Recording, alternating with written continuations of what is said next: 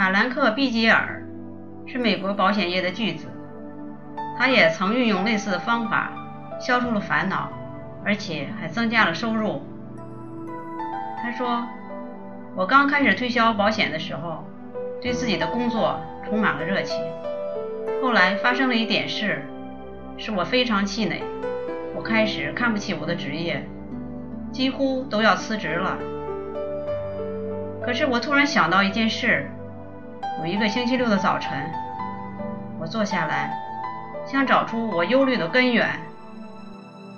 大多数人对于忧虑总是似乎有些束手无策，尽管每日花费在其上面的时间不少，但是却没有人真正明白其意义是什么。所以，不妨让我们开诚布公吧。也许我的确不能帮你解决生意上百分之五十的忧虑。从我刚才分析的结果来看，除了你自己，没有人能做到这一点。可是，我所能做到的是，让你看看别人是怎样做的，剩下的就要看你了。当然，我不会告诉你那些根本无法证实的事情。这件事情的主角是一个活生生的人，李昂·徐梦金。多年来，他一直是西蒙出版社几个高层单位的主管之一，现任纽约州纽约市袖珍图书公司的董事长。下面就是他的经验：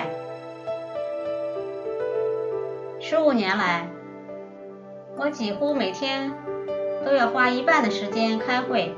和讨论问题会让大家很紧张，坐立不安，走来走去，彼此辩论绕圈子。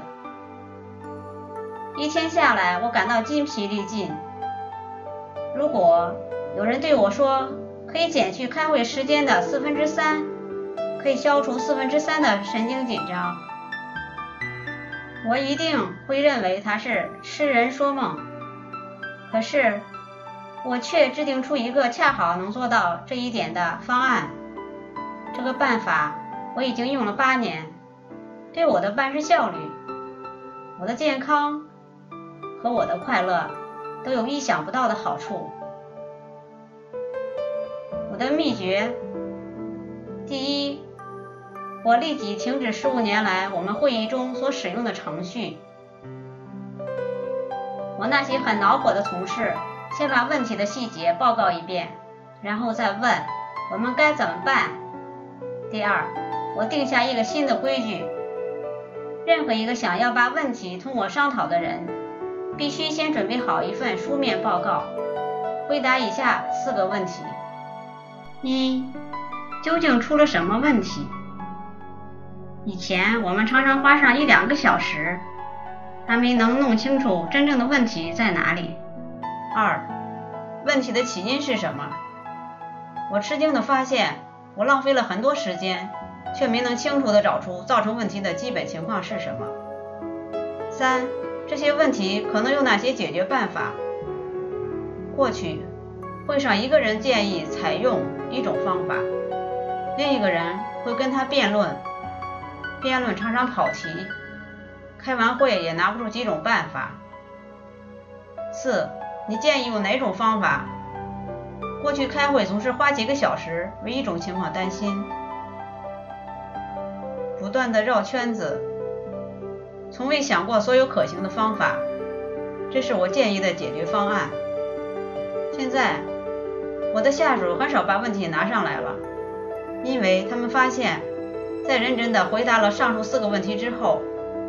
最妥当的方案就会像面包从烤箱中自动跳出来一样，即使非讨论不可，所花时间也不过是过去的三分之一。